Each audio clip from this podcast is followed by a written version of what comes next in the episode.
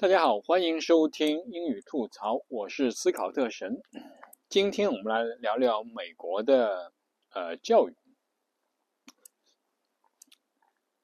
很多啊，美国的呃中小学呢，现在有一个困难，主要是那个没有足够的老师。然后有一个呃学校，它的老师的流失率是百分之二十。就是每年有百分之二十的老师会，呃，走，呃，他们就会去，主要是会去其他的学校，因为别的学校的工资呃相对来说比较高，呃，他们就是不是一个城市统一工资，他会各各个学区工资会有一定的差异，那么干同样的活，老师就会主动去另外一个学校去教书。那么有的学区就想呃涨工资，但是呢，这个你要这个投票让给老师涨工资的话呢，很多人不愿意，所以的涨工资的事情非常困难。所以的话呢，我们现在就是有的学校就想说一个办法，就是呃工资涨不了，但是可以让老师少干活，就是本来是。一个礼拜一个星期让老师上五天课，现在很多学校就啊一个星期只上四天课，有的时候是礼拜一休息，有的学校是礼拜五休息，就等于老师可以做四休三。那么苦就苦了那些啊家长，家长原来是小朋友可以那个上五天学，现在只能上。四天学，还有一天，如果是特别小的小朋友的话，还要去送到啊这个托班里面去，对吧？嗯，这个也不是免费的。比如说，有的小孩儿，有的家长就把小孩送到一个啊教堂里面，教堂里面的话，啊，费用也不便宜，一天的话是四十五美元，而且呃，你要自己给小孩带那个吃的东西，食物。你如果你要吃教堂里的东西的话，另外还要付钱，所以说呢，就等于 每个人家长还得额外付多付这些钱。现在就是说，呃，这不是一个呃个例，而是很多的美国的学校都出现这样的情况，而且大面积的不是呃学区就会出现。老师只上四天课的情况，这不是美国第一次出现类似的情况。据有关专家研究发现呢，这样的情况至少在嗯近近几十年发生过三次。第一次的话是上世纪七八十年代，主要是一些农村的学校，他搞那个每周上四天。主要是因为农村的学校去，嗯，从家里面到上学，主要坐校车啊，或者呃家长自己送啊，这样的情况，而且时间比较长，而且一旦有什么课外活动啊、打比赛啊，呃，这个家长就觉得很麻烦，所以的话就改成四天学习，这是第一次。那么第二次呢，是二零零零年以后，到二零零八年、零九年的时候是第二次。第二次的时候呢，也是这些公校，他们觉得没有钱，他们可能觉得一个礼拜上四天课可以省点钱，比如说可以省点嗯电费啊，省一些清洁工的费用啊，省这个校车的费用啊，嗯。就是这么计划的，但是呢，因为老师的工资是不变的，所以而且的工学校一些固定的运营成本是不会变的，所以后来算账，如果一一个学期啊一个星期上从上五天改为上四天，其实每年只剩只会节省百分之一到百分之二的成本，那么这样的成本其实啊。这个节省其实是微乎其微，那么相比于这个社会付出的代价，其实是很高的。比如说，啊，学老学学生可不会好好的吃饭，因为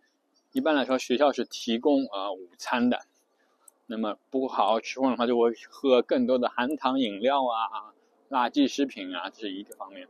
第二个方面呢，小孩儿有一天多出来点时间在外社会上游荡，可能就会学坏，对吧？第三呢，就是说很显而易见，这个学生学习的。学习的成绩会下降，学习的学到知识会下降。那么，其实从啊从另外一个啊统计学的数据，我们可以知道，不单单是美国了，全世界几乎所有的国家，嗯，小朋友的学生的这个至少是数学能力都在往下走。就是数学能力越来越差，嗯，这几乎是一个普遍在全世界发生的啊情况，除了个别国家以外。那么，就是这，这是第二次美国这个，嗯，四天一周四天学习的嗯趋势。那么现在最近发生的是第三次，第三次完全是为了这个，因为为了吸引老师。但是如果每个学校都在采取同样的方法，因为越来越多的学校在采取这个四天工作制，那么如果所有的学区都采用四天工作制的话，那么最后比拼的还是各个学校的这个工资待遇，对吧？一样当老师，哪里？工一样是四天工作制，哪里当老师呢？好呢，那当然是选那个工资高的地方去了。啊，当然了，等于说这这样一个趋势，等于现在就是各个全呃，他们美国各个社会阶层会付出这个代价。当然，特别有钱的人上私校的那些人，或者是至少是中产阶级以上上私校的那些人，他不会受到影响。